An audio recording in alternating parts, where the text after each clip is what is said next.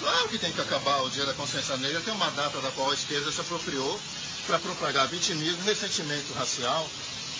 Isso não é uma data do negro brasileiro. Isso é uma data de minorias empoderadas pela esquerda, que propagam ódio, o ressentimento e a divisão racial.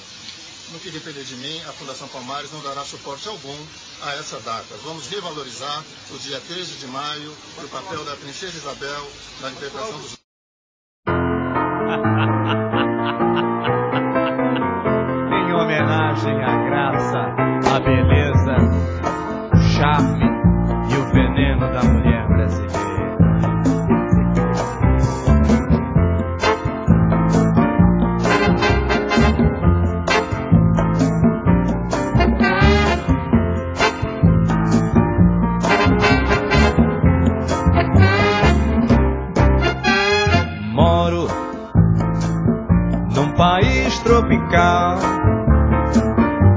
abençoado por Deus e bonito por natureza.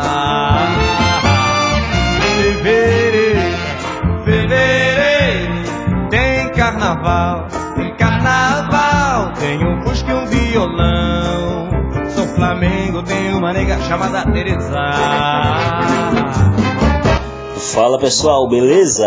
Ao som de Simonal, começamos mais um podcast Carcarás, aqui de São Luís do Maranhão. Por natureza.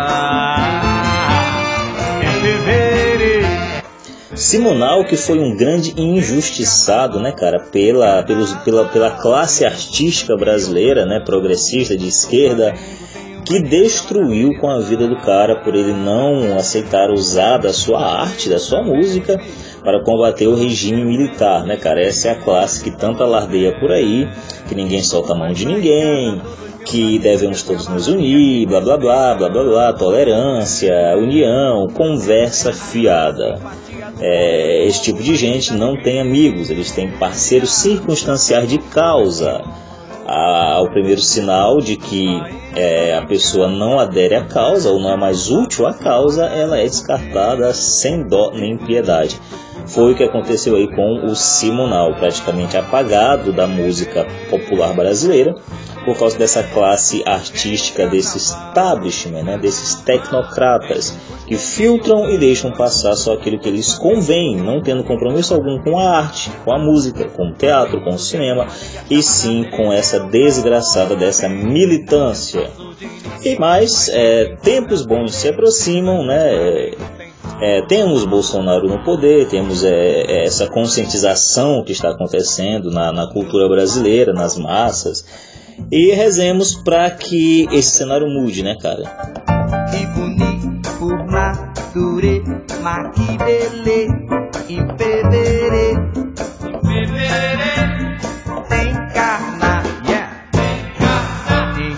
E você já sabe, né? Pegue este link, se você estiver nos ouvindo aí pelo Spotify, pelo Google Podcast ou qualquer outra plataforma de podcast aí de sua preferência.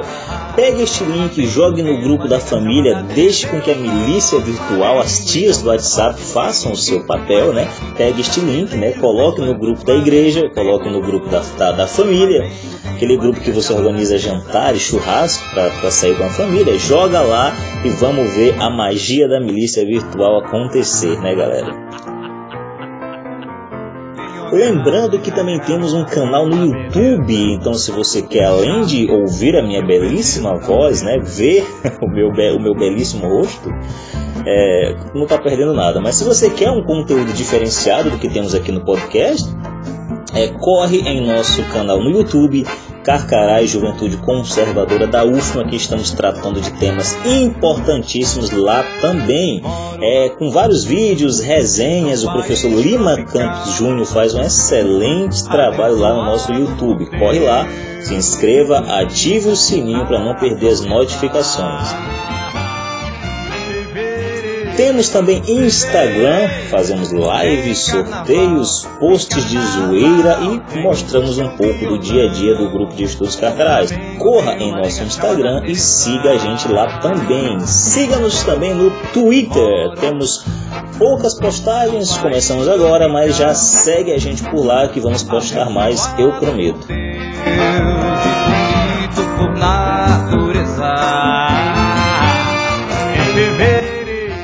E não se esqueça de pagar um pastel com suco na Deodoro. Nós não recebemos dinheiro de George Soros, não recebemos dinheiro de Flávio Dino, não temos licitação com o governo do estado. Sobrevivemos aqui graças a bons amigos que nos ajudam como podem. Então clique no link que estará na descrição deste programa para nos doar aí R$ 3,50. Dá para comprar um pastel com suco ou refri lá na Praça Deodoro, aqui em São Luís do Maranhão. Então contamos com você. E pessoal, sem mais delongas, o programa de hoje é, é para tratar de um assunto importantíssimo, já era para ter sido feito, mas é, é, infelizmente as circunstâncias elas não estão debaixo do nosso controle. Né? Nós podemos controlar algumas coisas, é, outras não. Os rumos que nossa vida toma é, não necessariamente estão debaixo do nosso controle.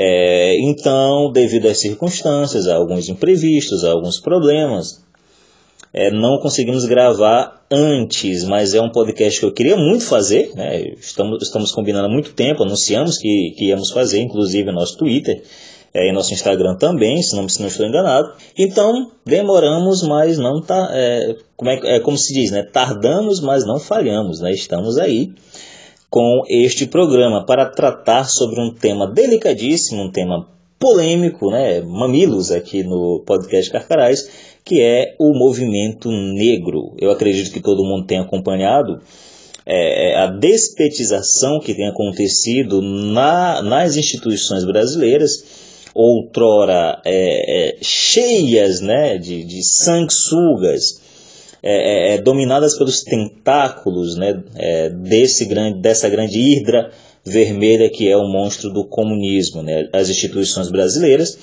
é, que seguiram à risca a estratégia de Antônio Gramsci da longa marcha das esquerdas para as instituições. Né? O Gramsci dizia que lentamente, gradualmente, os membros do partido os intelectuais orgânicos, as pessoas que servem o movimento comunista, deveriam adentrar nas instituições, tomar posição, ocupar os locais né, de, de influência e não fazer nada. Ficar lá minando de forma camuflada e imperceptível a cultura local. Né? Para, para Antônio Grande, esse negócio de colocar tanque na rua não resolve, porque nós temos um problema no Ocidente chamado cristianismo. E este problema, entre aspas, ele está tão arraigado na cultura que se tornou senso comum, né? Senso comum, common sense, são aquelas verdades pré-estabelecidas que você já toma como ponto de partida para a sua vida. É, você não se questiona é, que o céu é azul, por exemplo, que vaca dá leite, né? que você não pode tirar leite de pedra, que gato não voa. São verdades pré-estabelecidas que você aprende pela convivência no meio, né? são pontos de partida. É, então você tem que mudar isso, porque o senso comum, segundo Antônio Gramsci, ele é cristão. A Igreja Católica conseguiu influenciar toda uma cultura. Até pessoas que não são é, católicas é, vivem como se fossem, né? Vivem a sua vida seguindo os princípios morais do catolicismo. É, um ateu português, por exemplo, parece até piada, né? Ou brasileiro, né? Um ateu brasileiro o cara vai viver, vai dizer que é ateu da boca para fora, mas ele vai viver como se fosse um, um católico, porque não tem como fugir. Os princípios é, do direito natural, os princípios de, de caridade, amor ao próximo, de justiça, bondade, é, respeito pelas autoridades, todos esses princípios católicos estão, graças ao bom Deus, ainda arraigados na cultura brasileira. Então, para Antônio Gramsci, você primeiro tem que destruir o senso comum. O senso comum, segundo ele, serve à burguesia. Então, você deve subverter isso aí para poder fazer com que as pessoas sejam comunistas sem saber. Não é, não, não é necessário que a pessoa tenha lido Marx, né? como falar, ah, Lula não é comunista porque ele nunca leu Karl Marx. Né? Ah, porra, a maioria dos comunistas não leu Marx, porra, já dizia o professor Olavo. A maioria dos comunistas não sabe quem foi George Lucas, a maioria dos comunistas não sabe quem foi Joseph Stalin, é, não sabe de porra nenhuma disso. Por quê? Porque no Brasil, sobretudo, a estratégia de Antônio Gramsci é que vigora, né? É, o pessoal estava lendo Antônio Gramsci, estava lendo também Raimundo Faoro, lá os donos do poder, e no afã de mudar o estamento burocrático, tornaram-se o estamento burocrático. Né? Então eles foram minando as instituições por dentro. Não à toa nós vemos o STF servir é, indiretamente um órgão criminoso internacional que é o Foro de São Paulo. Ou seja, a nossa Suprema Corte não serve à lei, ela serve interesses externos e malignos do comunismo internacional. E isso, infelizmente, aconteceu até com setores da própria igreja. É, a teologia da libertação está aí para isso. Né? Lula se gloriava de ter na base do seu, do seu eleitorado boa parte da igreja católica é, o pessoal da PJ, enfim, e por aí vai. A Igreja Evangélica também, né, sobretudo no nome do Ariovaldo Ramos, um dos grandes nomes da teologia da missão integral, que é uma cópia da teologia da libertação comunista infiltrada na Igreja Católica. Pois bem, então você tem que mudar as bases morais e culturais da sociedade, mudando o seu imaginário. Né? E isso você faz através da cultura. É isso mesmo, essa palavrinha que a esquerda adora, é doce como mel né, na, na boca de esquerdista, é o ponto-chave para entendermos a estratégia gramscista, como a esquerda tem agido mundialmente, é, e sobretudo nacionalmente. Cultura. É, o que, que é cultura? É, por óbvio, é, nós entendemos que cultura vem da palavra cultivo, aquilo que se cultiva, que se produz, né? aquilo que se constrói, é, é, ação humana. Só que não pode limitar-se a isso, porque nesse sentido, se cultura fosse tudo aquilo que o homem produz, tudo aquilo que é obra da criação humana, nós teríamos que dizer que, claro, é, o bumba boi é cultura, a capoeira é cultura, é, Aleijadinho é cultura, Machado de Assis é cultura, mas também um exemplar do Itaquibacanga, aqui de São Luís do Maranhão, que é um jornal que se você espremer, sai sangue, na, espirra sangue na sua cara, né? Só morte terrível, né? É um jornal mesmo super sensacionalista que expõe esses crimes que acontecem nessa área Itaquibacanga aqui de São Luís do Maranhão. Isso é obra do povo de São Luís. Claro, não todo mundo, mas pelo menos uma parte dele. A criminalidade é obra de quem, senão do homem? Então nós teríamos que dizer que estupro é cultura, criminalidade é cultura. Nesse sentido, nesse relativismo desgraçado, não haveria cultura maior e cultura menor. Como se vê por aí, toda cultura seria boa, benéfica e relevante. Então a cultura indígena é, é equipara-se, por exemplo, à cultura europeia, o que é um absurdo sem tamanho. Não há como esse negócio de, de, suspensão moral diante da cultura é coisa de antropólogo imbecil. Né? Você tem que fazer juízo de valor, sim. As esferas de valor, é, pegue lá o livro do Roger Scruton, é, Como Ser um Conservador, um livro bem divulgado no Brasil, eu vou citá-lo. Apesar de ter algumas é, discordâncias aí com o pensamento do Scruton, é um livro importante, né, deve ser lido. É, se não me engano, é o penúltimo capítulo, chama-se Esferas de Valor, e você vai entender por que, que nós temos que fazer sim juízo de valor diante da, da cultura, diante do fato, do fato cultural. É, pois bem, então, é, se nós fizermos essa suspensão, digamos assim, de juízo diante das culturas, vamos aceitar bizarrices como o infanticídio indígena. Sabia que isso acontece, cara? Sabia que tem índio que enterra o seu filho é, vivo para seguir entre aspas, a sua cultura, isso não pode acontecer. Isso é crime, é uma coisa terrível. É, e claro que isso é moralmente condenável, é inferior à cultura, por exemplo, cristã, que diz que nós não devemos fazer isso. Né? Um dos mandamentos é não assassinar. É, pois bem, é, lembra também, é, É, me, vem, me vem à mente a cultura asteca. O que foi a cultura asteca? Uma cultura sangrenta. Uma cultura que dominava os outros povos indígenas, matava os outros povos indígenas em sacrifício ao deus Sol. Eles acreditavam que se não é, fosse feito o sacrifício, é, o sol não nasceria no dia seguinte. Então Deus Sol pedia sangue para que ele continuasse a nascer e o mundo continuasse a existir. É claro que isso é uma cultura inferior, é claro que essa cultura não tem nada de defensável, que nós devemos repudiá-la. A cultura que produziu Camões, a cultura que criou o pensamento de Camões e que nos presenteou com os Lusíadas, a cultura que criou a Divina Comédia, a cultura que produziu a Suma Teológica, é uma cultura muito superior a essas culturas citadas. A cultura asteca ou as demais culturas do mundo. A cultura ocidental é superior a tudo isso justamente pela igreja, porque ela foi construída pela igreja. Claro, não se trata aqui de uma espécie de idolatria né, da, da cultura ocidental em si. Ela não veio primeiro. A igreja veio primeiro e a igreja criou a cultura ocidental.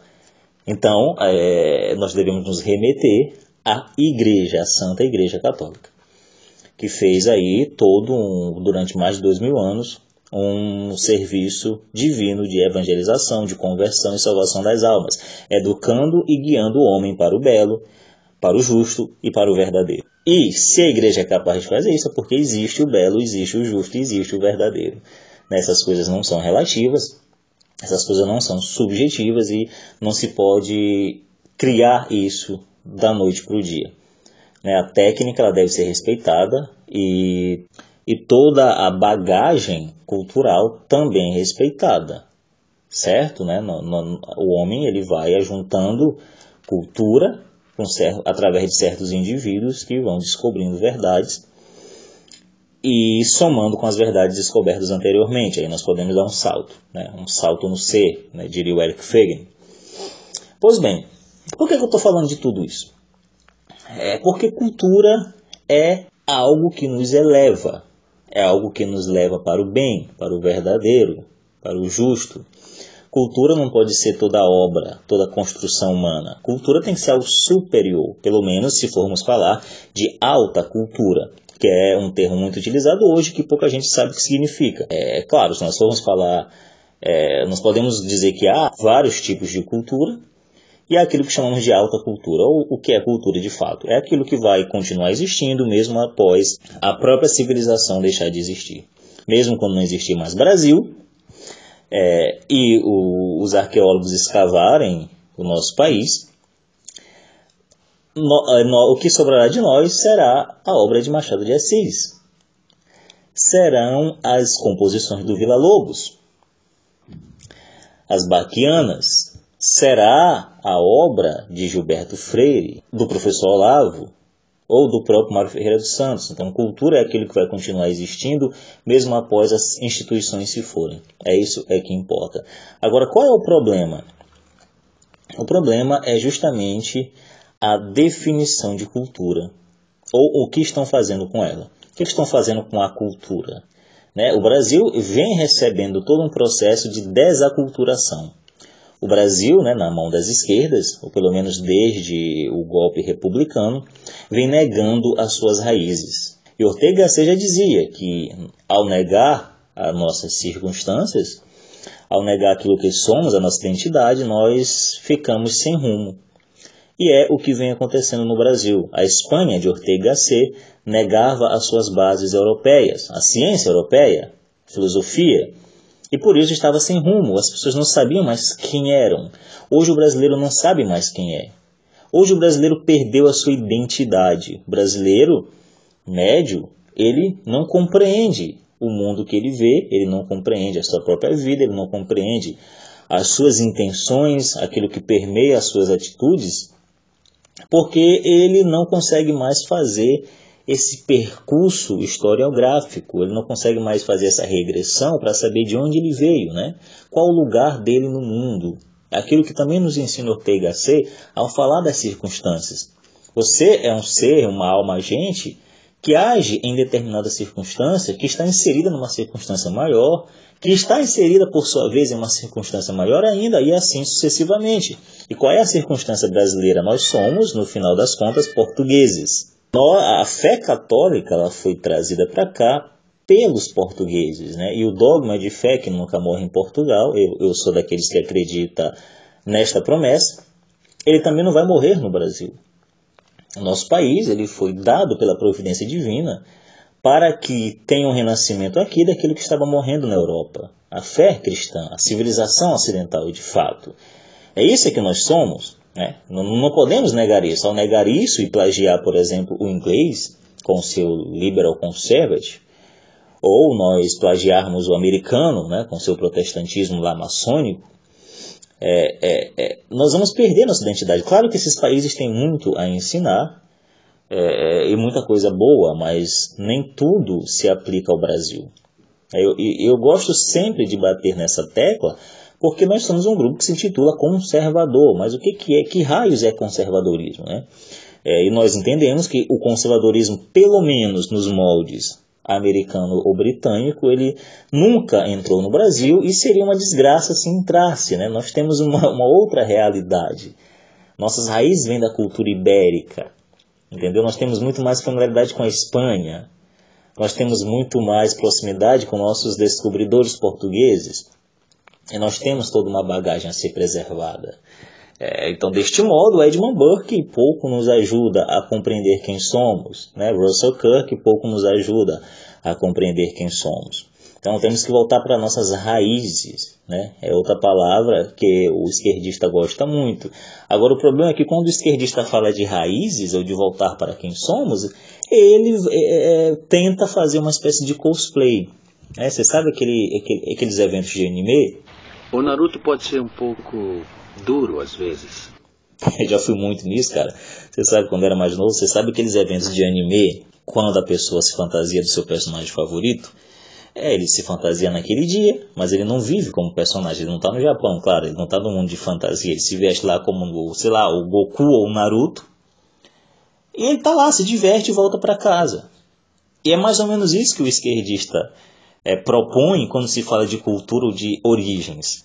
Ele não está interessado em saber todo o, o, os fatos, todos os fatos históricos, ou todas as complexidades, né, do, ou todo, tudo aquilo que se foi desenrolando e se construindo ao longo da história, como bem nos mostrou Gilberto Freire em sua obra, Casagrande Senzala, por exemplo, é um retrato perfeito do que é o Brasil, né, dessa mistura de raças e de, de povos que nós damos o nome de Brasil. É, o que, que é o brasileiro, né? O esquerdista não, o esquerdista acaba fazendo um cosplay, ele pega ali um turbante, ele pinta a sua cara, então ele coloca um cocar enorme, é, é, vai ver nem nunca pisou numa tribo indígena na vida, e ele vai para lá para a rua para protestar a favor da cultura negra ou da cultura indígena. Ele, ele não, não faz ideia do que seja cultura. Ele pega esses traços é, tribais como se isso fosse a representação de fato do que é o brasileiro negro, ou brasileiro índio, né, ou brasileiro, sei lá, é, mulato. Ele não compreende isso. E ele, acaba se fantasiando. É, outra coisa, para entender uma cultura e adentrar numa cultura diferente, é, o processo que deve ser feito é o inverso. Né? O professor Olavo nos ensina no curso Guerra Cultural que o processo a ser feito é, quando queremos compreender uma cultura não é adentrar na cultura, muito pelo contrário, é se afastar dela, é ver, de certa forma, num processo chamado desaculturação, é, é, entre aspas, né, nós é, é, tentamos ver de longe, de cima, todas as culturas, sem nos impregnar de fato com elas, né? senão isso acaba limitando a nossa visão. Então, o negro brasileiro, o índio brasileiro, o mulato brasileiro, ele é muito diferente do índio, do mulato, do negro de outros países. E quando as pessoas não estudam a história do Brasil, quando as pessoas não compreendem as raízes do nosso país, surgem essas bizarrices que têm surgido por aí. Pessoas vestidas como os panteras negras, é, o Emicida tem uma música, né, Pantera Negra, querendo imitar é, o movimento negro americano, com problemas que não são brasileiros. com problemas que não, graças ao bom Deus, com problemas que nunca tivemos por aqui. O Brasil é um exemplo de tolerância, de convivência com o outro para o mundo, e esse exemplo deve ser de fato mostrado como tal. Em vez de bater o tempo todo na tecla de que o Brasil é um país racista, que é uma tese falsa, nós devemos, muito pelo contrário, é, comemorar o fato do Brasil não ser racista. Do Brasil ser um país onde árabes e judeus, cristãos e muçulmanos, onde negros e brancos onde mulatos e índios, chineses, e japoneses, enfim, onde todos os povos vivem de forma pacífica, feliz. É, com toda essa despetização que está acontecendo nas instituições, Aí nós retornamos para o, o que eu estava falando no início, sobre a longa marcha das esquerdas para as instituições. Graças ao bom Deus, o presidente está fazendo, tentando reverter isso aí. Nós sabemos que não vai ser da noite para o dia, nós sabemos que toda essa infiltração da esquerda demorou décadas e nós não podemos desejar, até, desejar até podemos, mas seria muita ingenuidade acreditar que isso vai acabar em quatro ou oito anos. Isso daí é, é obra para outras décadas. Mas temos que começar em algum momento. Então comecemos. É, então, o Bolsonaro ele tem lutado para despetizar, desesquerdizar as instituições. E agora o golpe final está vindo é, pela Funarte, é, pela Secretaria de Cultura, né, com o secretário, com o status de ministro, o Roberto Alvim. O Roberto Alvim ele indicou vários, vários nomes né, para é, essa, essa ala do, do, da Secretaria da Cultura, essas instituições que estão debaixo da Secretaria da Cultura. É, e uma delas foi a indicação do Sérgio Camargo, um negro de direita, para a Fundação Cultural Palmares. A Fundação Cultural Palmares, que você provavelmente não sabe da existência, ou não sabia antes de começar a sair na Globo, no Estadão, na Folha de São Paulo, Carta Capital, tudo quanto é jornal militante condenando aí a nomeação do Sérgio. Sérgio Camargo, que é uma, uma, uma pessoa super capaz, né? É filho de um grande escritor, o cara tem história, tem capacidade para assumir o cargo, só que ele cometeu o pecado mortal do movimento negro, que é não apoiar o movimento negro. E isso já foi motivo suficiente, ele fez algumas postagens aí polêmicas, né? É, em seu Facebook, em seu Twitter, e isso já foi suficiente para que a Globo pedisse a sua cabeça.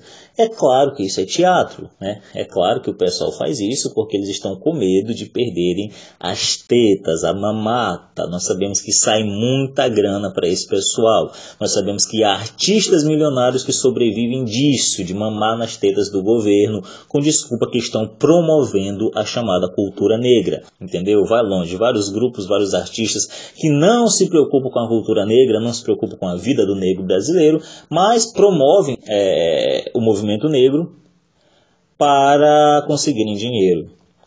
Dinheiro público, dinheiro do contribuinte, que nós não sabemos para onde vai, que é usado para sustentar o ódio, sustentar a divisão, sustentar, é, em outras palavras, o racismo no Brasil. Porque quando você coloca o tempo todo terror psicológico na população, dizendo que a população é racista, você acaba criando aquilo que você quer. Isso é profecia autorrealizável. Né? Quem lê Olavo sabe muito bem como é que funciona isso. Pois bem, e o Sérgio Camargo nem chegou, cara, na época, a assumir, né, a ser empossado, e já estavam pedindo que ele não fizesse isso, que ele fosse demitido. Estavam pedindo a sua, a sua exoneração. Olha só. Essa é a tolerância. Um negro brasileiro que está sendo atacado pelo movimento negro. Bom, ele assumiu e um juiz aí não sei da onde soltou uma liminar que pede o seu afastamento do cargo, que parece que já caiu por terra, né, menos mal. Pois bem, então é a típica reação da militância. A reação da militância, ainda forte no Brasil, ela é, domina a mídia, domina os jornais, domina as universidades e esses movimentos, como o movimento feminista, o movimento gaysista, o movimento negro, que não devem ser confundidos com de fato o direito das mulheres ou o direito dos gays ou o direito dos negros. É como dizer que sem o Ministério da Educação não existiria mais educação no Brasil, que é uma grande bobagem, uma grande tolice. É como dizer sem o Ministério da Economia não fosse mais existir economia, capitalismo, troca, venda, compra. É uma bobagem sem tamanho. Do mesmo modo, um movimento que se intitula Movimento Negro, é, ele não, não traz em si é, é, a luta e a causa por todos os negros. Né? A maioria dos negros está cagando para isso aí. É, se o movimento negro deixar de existir, a luta negra, a luta por direito, a luta por igualdade vai continuar existindo, assim como se o movimento feminista cessar de existir, vai continuar existindo a luta pelo direito das mulheres. A gente tem que deixar isso bem claro. É, assim como muitos gays né, é, é abominam o que faz o movimento LGBT, pregando aí é, ódio aos cristãos, ódio à família, tal como nós a conhecemos, é, que na verdade acaba sendo é, a elitização da família, né? Família vai ser artigo de luxo, coisa apenas para algumas poucas, né? É, é aquilo que o Olavo sempre fala, quando você vê eles pregando a destruição da família, isso tudo financiado pelos metacapitalistas como George Soros, a família Rockefeller, Fundação Ford, enfim. Eles estão pedindo a destruição da sua família, seu trouxa. A deles não. A deles vai continuar uma família tradicionalíssima, né, com seu patriarca, com as pessoas casando com pessoas próximas, com famílias ricas, tendo a perpetuação do poder, porque sem família o poder acaba e morre com a pessoa. Né? Quando você constrói uma família, você constrói um império. Né? O seu poder consegue passar de pai para filho e você consegue perpetuar-se na história.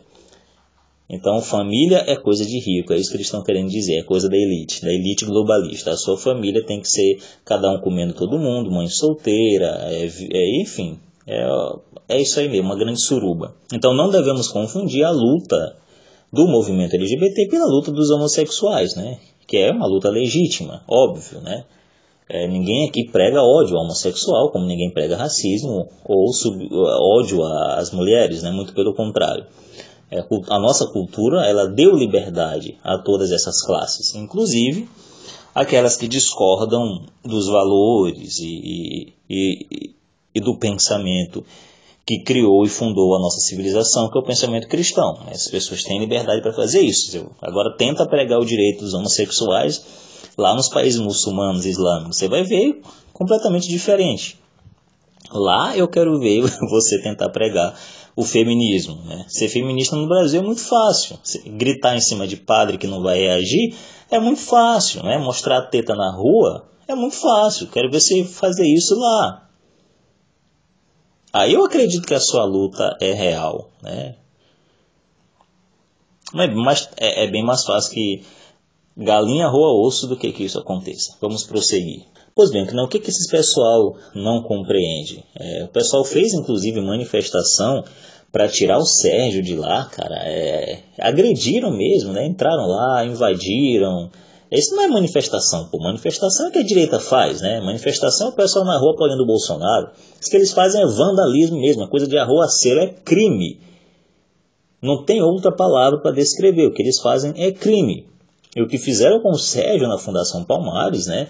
Foi um crime, né? Eles tentaram tirar o cara à força de lá. O cara foi eleito, o cara tá lá no cargo. Eles invadiram para tentar tirar o cara à força de lá. Essa é a esquerda tolerante. Essa é a esquerda paz e amor. Essa é a esquerda que prega que nós devemos amar as pessoas, que nós devemos ter menos ódio, mais amor, por favor. É isso aí, cara. É esse discurso hipócrita que não convence mais ninguém. E por isso eles estão desesperados, que eles não convencem mais ninguém.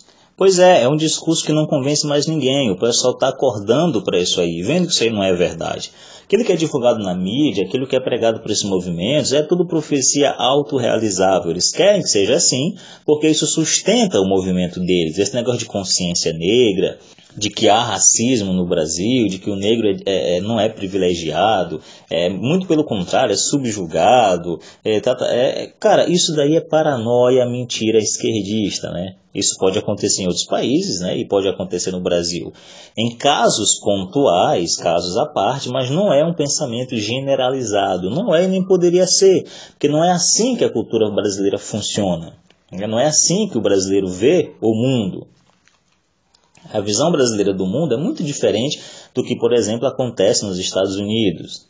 Né? Então, é, pegar esses movimentos de affirmative action, ação afirmativa, e trazer para o Brasil é trazer uma luta que não é nossa. A ação afirmativa ela visa transformar justamente a ação é, cultural em guerra política. Então é tudo que eles querem. O movimento negro, com a ação afirmativa, é, visa transpolitizar a luta legítima de igualdade, a luta legítima por mais direitos, a luta legítima por respeito, por uma convivência pacífica, que é coisa que já acontece, salvo casos isolados, no Brasil, em nosso país. Então isso aí é politizar tudo mesmo. E o jogo político é um jogo de poder. No final das contas, tudo que o movimento negro prega é isso. É um jogo de poder na mão de certas pessoas, de certos partidos, de certos é, ídolos escolhidos a dedo pela militância, como esse crápula desse zumbi dos palmares, que não foi herói de porra nenhuma, o cara pregava o fim da escravidão só para os negros que não eram seus escravos, porque lá no Palmares ele vivia como um rei africano, com seus escravos, com seus subjugados e por aí vai. Enquanto pessoas como negros como Luiz Gama são deixados de lado pela esquerda e tantos outros nomes que poderiam aí é, estar estampados nas bandeiras do movimento negro, mas não estão. Por quê? Porque não são úteis para a causa. E que causa é essa? A causa da affirmative action, a causa do jogo de poder, da luta política. É isso é que importa. Então, é, para começar, já temos que deixar isso bem claro. Né? Todo o modus operandi do movimento negro é pura affirmative action, técnica que visa transformar discussão teórica em ação política e sendo assim em jogo de poder. É, os seus adeptos tendem, por definição, agir por imposição do discurso. É isso que é o jogo político. E quando você impõe um discurso, você impede qualquer debate franco. Ou seja, falar contra o movimento negro é crime. Se você falar contra o movimento negro, para a cabeça desses seres iluminados, você está cometendo um crime. Você é um racista miserável, filho da puta. Mas peraí, como é que é isso? Assim como se você falar contra o movimento feminista, você é taxado automaticamente de machista, de alguém que quer amarrar a sua esposa numa coleira e deixá-la em casa. Isso não faz o menor sentido. Então, os adeptos da affirmative action têm de, por definição, agir por imposição do discurso e impedir qualquer debate franco. Isso não se trata de discurso de ódio, como eles nos acusam, mas do próprio ódio já instaurado. É aquela velha máxima do acusos do que você faz. E enquanto o movimento negro idolatra o crápula zumbi dos palmares, entrega ao mar do esquecimento negros importantíssimos como o, Luiz Gama, o próprio Luiz Gama, o arquiteto mestre Valentim, né, que tem várias obras aí que marcaram a história do Rio de Janeiro, o músico e compositor Padre José Maurício, né, de origem pobre, filho de escravos, é, agradou tanto é, é, com suas músicas, era tão, tão talentoso naquilo que fazia, que o próprio príncipe regente, Dom João, ele lhe, lhe deu o cargo de cavaleiro da Ordem de Cristo, de regente oficial do Império. Né? Compôs aí mais de 400 músicas. Cadê? Um negro, é, baluarte da cultura musical no nosso país, que é totalmente ignorado pelo movimento negro. Isso é cultura negra, ora raios. que mais é cultura? Senão isso. Mas, como eu falei, eles estão interessados em jogo político e em militância, em jogo de poder, não em cultura de fato. Então, quando eles falam em cultura negra, eles estão usando um eufemismo para falar em militância, em jogo político. Técnica da affirmative action. Tenha isso em mente. Ou, por exemplo, a escritora maranhense Maria Firmina dos Reis. Se você não sabe quem foi Maria Firmina dos Reis, agradeça ao movimento negro por não ter divulgado a escritora, o que deveria ter feito. Mas eles não estão interessados em cultura, mulher e negra. Não só isso, é, a Maria Firmina dos Reis, ela foi a primeira escritora negra do Brasil, a primeira mulher a passar no concurso público como professora. Fundou uma escola mista e gratuita na cidade de Guimarães, aqui na Baixada Maranhense, ela usava os seus escritos, pelo menos o mais famoso deles, para pregar a abolição. E além de poetisa e romancista, era também compositora, autora aí de um belíssimo hino à liberdade dos escravos. Então, se você não conhece, digita lá no Google ou no YouTube Maria Firmina dos Reis, né? Então, que, que venhamos a exaltar os verdadeiros ícones da chamada cultura negra, deixado de lado por um grupo de arruaceiros e militantes que servem partidos políticos e entidades internacionais, que não representam a cultura negra de nosso país, não representam os negros de nosso país, não representa de forma alguma a identidade, a psique do brasileiro. Não queremos plagiar a luta negra americana, que é importante, beleza e tal, mas é outro cenário, é outra realidade. O Brasil não é assim, o Brasil não é um país racista. É, é, no, no, Brasil, é, é pense comigo, é, responda sim ou não. No Brasil, casamentos entre brancos e negros são um tabu? Ou, ou pelo menos geram a mínima revolta popular? No Brasil, os negros são empurrados para guetos, onde são impedidos de frequentar os mesmos ambientes que os brancos. Você já viu um negro sendo expulso de um lugar porque não podia, que só podia branco naquele local? Existem partidos políticos com projetos de governos racistas no Brasil? Temos veículos de mídia, jornais, programas de rádio, etc., que divulgam conteúdo racista sob aplausos do, dos consumidores, dos ouvintes? Existem por aqui leis que privilegiam os brancos e punem exclusivamente os negros e mestiços? Negros são uma minoria perseguida pela população em nosso país? Negros são espancados e mortos nas ruas por motivo racial? O brasileiro tem raça pura bem definida? Tipo, é, nós podemos catalogar alguém como 100% branco ou 100% negro? É impossível, né? A miscigenação nos impede disso, né? Nós temos traços negros, japonês, árabe, irlandês, alemão, sei lá. É o Brasil, é, o brasileiro é isso, cara. É, o Brasil tem raça pura definida? Então tá. Agora me responda, então por que raios insistem em dizer que o racismo é um, é um problema no Brasil? É óbvio que não é. é. São casos isolados. O Brasil não é e não poderia ser um país racista. O Brasil produziu grandes obras, grandes artistas, grandes líderes negros. Né? Então a cultura negra é Aleijadinho, cultura negra é Gonçalves Dias, cultura negra é Machado de Assis, Capistrano de Abreu, Cruz de Souza, Lima Barreto. Isso é que é cultura ne negra. Agora para a inteligência universitária, para o chamado movimento negro, é, cultura é funk, né, samba, macumba, é, coisas desse tipo, né? Eles se gabam dessas coisas desprezíveis como se fossem elevadíssima cultura, como se isso fosse a mais alta produção. E é claro que isso é diminuir a importância histórica cultural do negro brasileiro. É claro, é óbvio que eles estão querendo fazer isso e vocês não conseguem compreender. Quando você se deixa levar por esse discurso revanchista, né, de que agora é, tem que se pagar dívida cultural, agora tem que ter cota para os negros, é, quando você pega esse discurso revanchista, você esquece, ou você pelo menos limita a sua visão, e não consegue mais compreender aquilo que está de fato sendo apresentado, que é a minimização da produção cultural dos negros brasileiros, quando você ignora a obra do Lima Barreto, quando você ignora a obra de Capistrano de Abreu ou de Cruz e Souza e coloca no seu lugar esses poemas ridículos desse pessoal que fica exaltando é, é, culturas tribais africanas, ou quando você ignora o grande Santo Agostinho, bispo de Hipona, negro africano, para colocar no lugar dele qualquer pai de santo é, é que acha que ainda vive numa religião tribal. Nada contra, o cara pode ter a religião dele, mas ignorar Santo Agostinho em detrimento de um pai de santo é, é o cúmulo.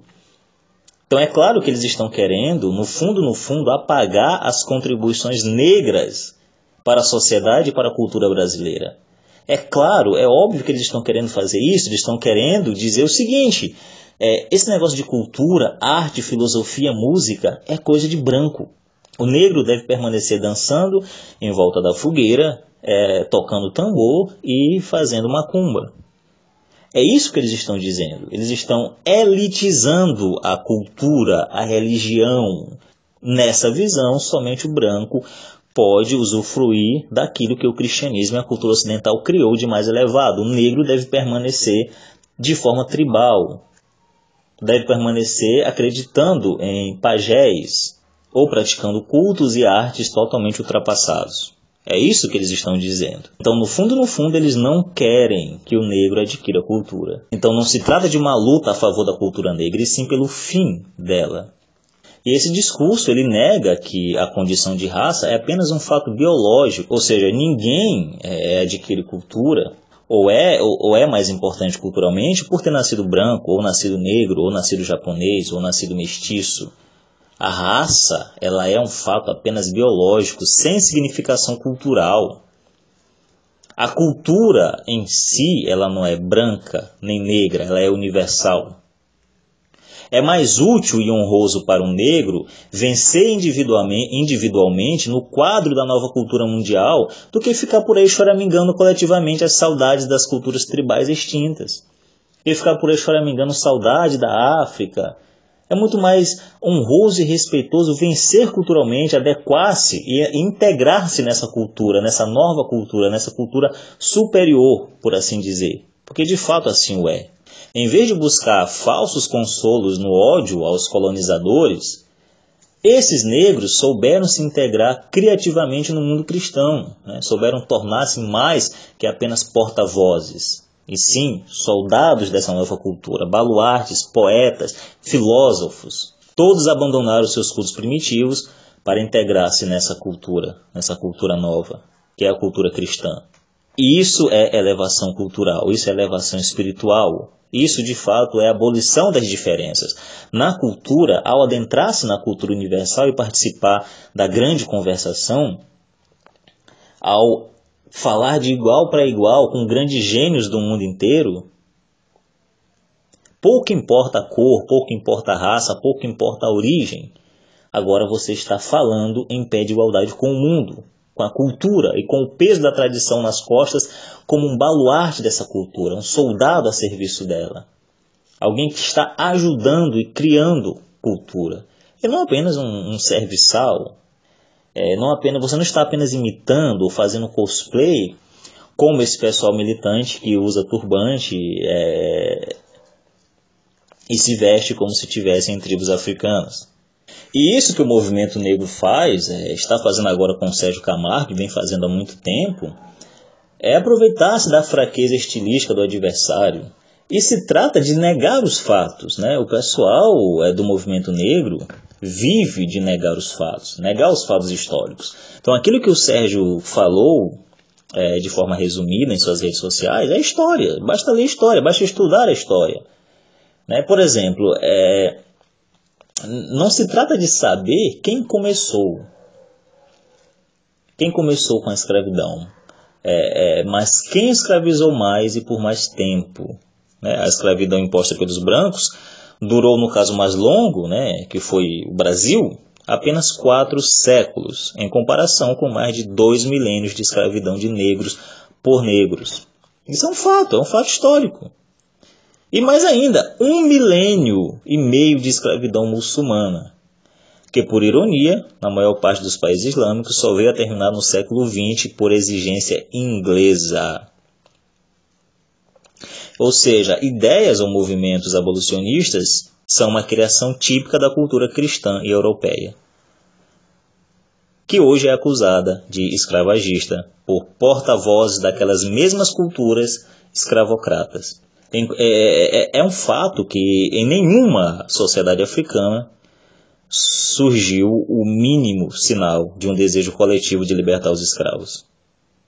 Ideias abolicionistas, movimentos abolicionistas surgiram apenas na cultura ocidental, não na cultura islâmica, nem na cultura africana.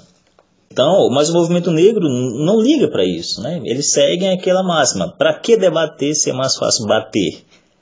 Para que estudar a história e analisar os fatos, né, de um ponto de vista histórico, justo, honesto, brasileiro, se eles podem muito bem organizar meia dúzia de militantes e sair para a porrada e tentar expulsar e ganhar à força o discurso?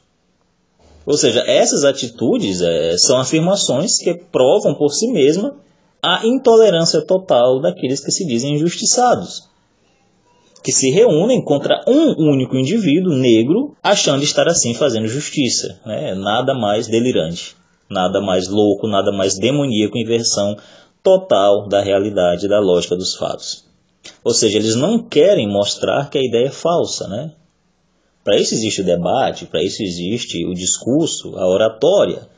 O que eles querem é privá-la, privar essa ideia dos meios de difusão. Né? Eles querem impedir que o Sérgio fale, querem impedir que o Sérgio haja de acordo com aquilo que acredita.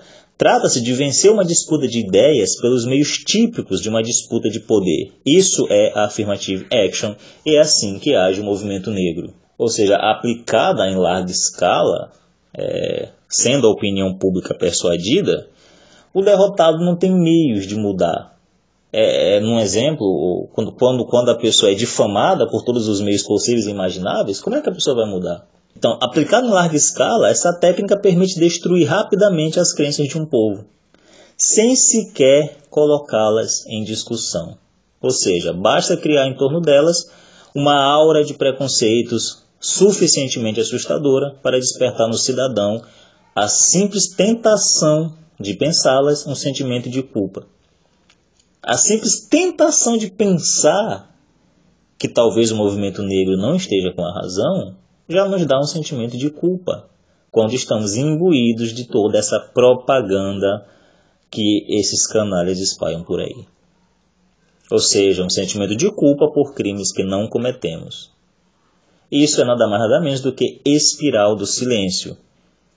Você faz com que o adversário ache que está cometendo um crime e para isso ele vai ficar calado. Isso é o que nós chamamos de espiral do silêncio. Né? Espiral do silêncio é isso, você impede que o seu adversário fale, expresse a sua opinião né? sobre a acusação de que ele está cometendo um crime. Então você ganha o debate sem, sem precisar debater. Porque a mera discordância de você é taxado de, de posição criminosa, de posição racista e, e por aí vai. É, e esses meios que o movimento negro se utiliza é, para reprimir a inteligência do povo é, levam a aceitar como se fosse um boi né, é, essas absurdidades, como se fosse um gado. Trata o movimento negro, né, a elite trata os negros como se fossem gados. É isso que, que eles fazem. Como o movimento LGBT trata os homossexuais da mesma forma, como massa de manobra. Isso não tem nada a ver com uma persuasão racional, com um diálogo democrático, com a disputa intelectual de ideias e doutrinas. Claro que não, isso são técnicas de manipulação da mente. Tem muita gente por trás disso aí. Estrategistas, psicólogos, sociólogos, cientistas políticos, etólogos, neurologistas. Leia o livro lá do Maquiavel Pedagogo que você vai ver que por trás de todas essas técnicas de manipulação em massa, desses movimentos progressistas, há um complô é, para manipular a opinião, para manipular as ações humanas por meio das técnicas de manipulação psicológica. Tudo isso para nos fazer crer é, que a disputa de raças existe no nosso país. E que as maiores glórias da raça negra no Brasil, por exemplo, um Cruz de Souza ou Machado de Assis, não são, é, são glórias da cultura negra ou afro, né, quando na verdade são da cultura ocidental. Que esses negros assimilaram de forma infinitamente superior ao próprio português. E o que, que, eles fazem? É rejeitar como se fossem negros embranquecidos, né, como traidores da raça, é, esses que não, não aceitam admitir essa humilhação, que não aceitam viver é, com essa mentalidade revanchista. E é claro que isso é racismo explícito, né? que se houvesse alguma coerência no Brasil, é, deveria ser punido. É, cabe perguntar ao movimento negro onde está, por exemplo, a herança africana do aleijadinho. É, cabe perguntar à cultura negra, por exemplo, né, que se houvesse entre os brasileiros alguma resistência, por exemplo, a ter filhos com parceiro de outra raça, metade da população do país não existiria. Como é que eles explicam isso aí? Outra pergunta interessante seria é, se devemos educar os brancos segundo os princípios cristãos e deixar os negros das religiões tribais da África, mesmo sabendo que a maioria dos negros brasileiros são cristãos, ou protestantes ou católicos? É isso que devemos fazer? Trata-se de exigir, já que eu termino, duas coisas: verdade e justiça. E para isso eu vou ler aqui um parágrafo do professor Olavo, onde ele diz o seguinte. Dois milênios de cristianismo tornaram o homem ocidental capaz de reconhecer a igualdade das raças, a fraternidade humana e os direitos das outras civilizações. O Ocidente não foi apenas o autêntico criador do abolicionismo e de direitos humanos, inexistentes nas sociedades africanas. Foi a primeira civilização autenticamente mundial, no sentido de defender o direito de todas as demais à existência, quando elas o negavam umas às outras. Essa glória ninguém há de tirar, muito menos os ideólogos da ingratidão, que devem a essa civilização até o direito de falar contra ela. A grandeza do Ocidente não vem de suas armas, de sua riqueza, de sua ciência, vem de sua capacidade ímpar na história do mundo de reconhecer e confessar seus pecados, capacidade adquirida ao longo de dois milênios de prática do rito cristão da confissão. Está na hora de exigir dos advogados da dignidade negra um comportamento digno de homens que amam a verdade, mesmo quanto lhes doa, que substituam o discurso da calúnia pelo discurso do perdão de todos por todos é o mínimo que se pode esperar de um irmão. Publicado no Jornal da Tarde, São Paulo, 15 de novembro de 1997. Então, eu creio que nós já estamos passando aqui do limite do nosso programa. Talvez nós é, voltamos a falar no assunto, voltemos a falar no assunto. É um assunto bem interessante que cabe muita discussão. É, peço mais uma vez aos caríssimos irmãos que nos escutam que divulguem este podcast. Né? Mande aí no grupo do WhatsApp, mande no grupo da família, manda no grupo da igreja, compartilhe no Facebook, dê amei aí no Spotify para que a playlist que atualiza toda semana entenda que você gostou do nosso programa e continue salvo aí na sua biblioteca. Divulgue este link, marque seus amigos, inscreva-se em nosso canal no YouTube, siga nosso Instagram e, se puder, doe um pastel com suco para gente na Deodoro.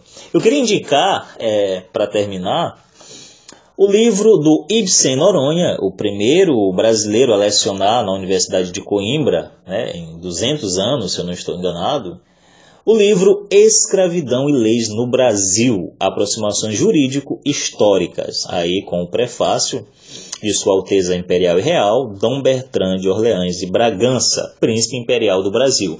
Obra magnífica publicada pela Livraria Resistência Cultural Editora, uma livraria ludovicense, maranhense, que tem feito um trabalho sensacional no mercado editorial brasileiro. Vale a pena ir no site da, da Resistência Cultural, digite aí no Google é, tem também Facebook, Resistência Cultural Editora, e vê os seus editados. Né? O preço é bem legal, bem camarada, e as obras são excelentes. E sobre a miscigenação né, e a culturação, o professor Ibsen Noronha disse o seguinte, aqui na página 86 do livro.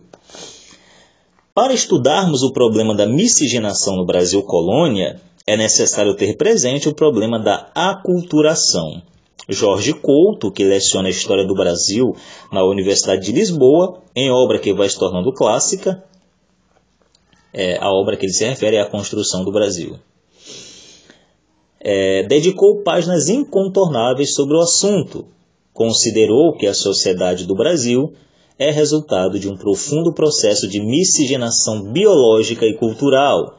A aculturação produziu o Brasil, não há nessas terras africano, índio, português e concorrer da história libanês ou turco, italiano, espanhol ou japonês. Existe o brasileiro, nacionalidade germinada de uma cultura que envolve, em maior ou menor escala, elementos de todos os povos que se instalaram no imenso país.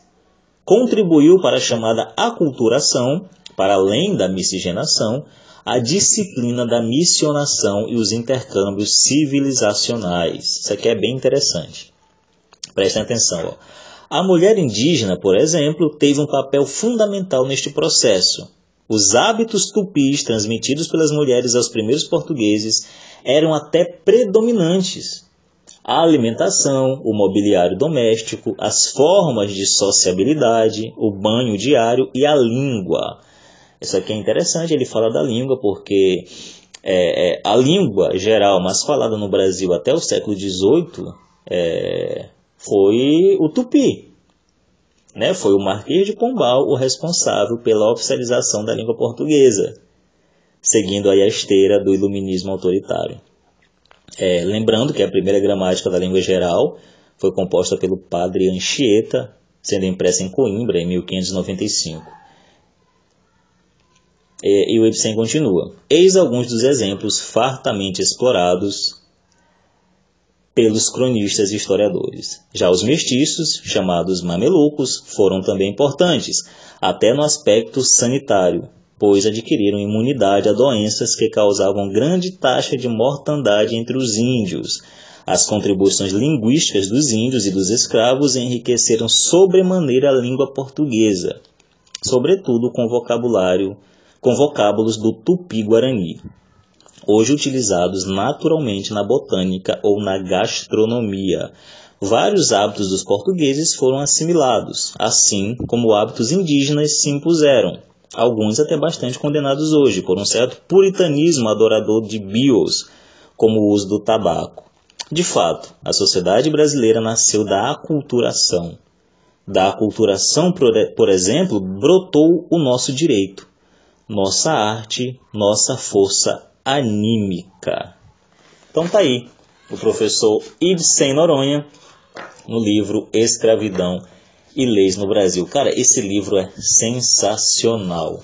Se você quer compreender o caso da escravidão, se você quer compreender a questão das leis, se você quer é, é, é compreender como aconteceu é, os principais fatores, um, um, rastro histórico sobre a abolição no Brasil, os responsáveis por isso, como que no porquê no Brasil não existe racismo, entendeu? Tudo isso está aqui neste pequeno livrinho que foi um livro censurado, mas agora está de volta já em duas edições. É, já na quarta edição, na verdade, duas delas lançadas pela Livraria Resistência Cultural Editora. Então é isso, pessoal. É, este foi mais um podcast Carcarás. É, vejo vocês no próximo programa. Fui! e o veneno da mulher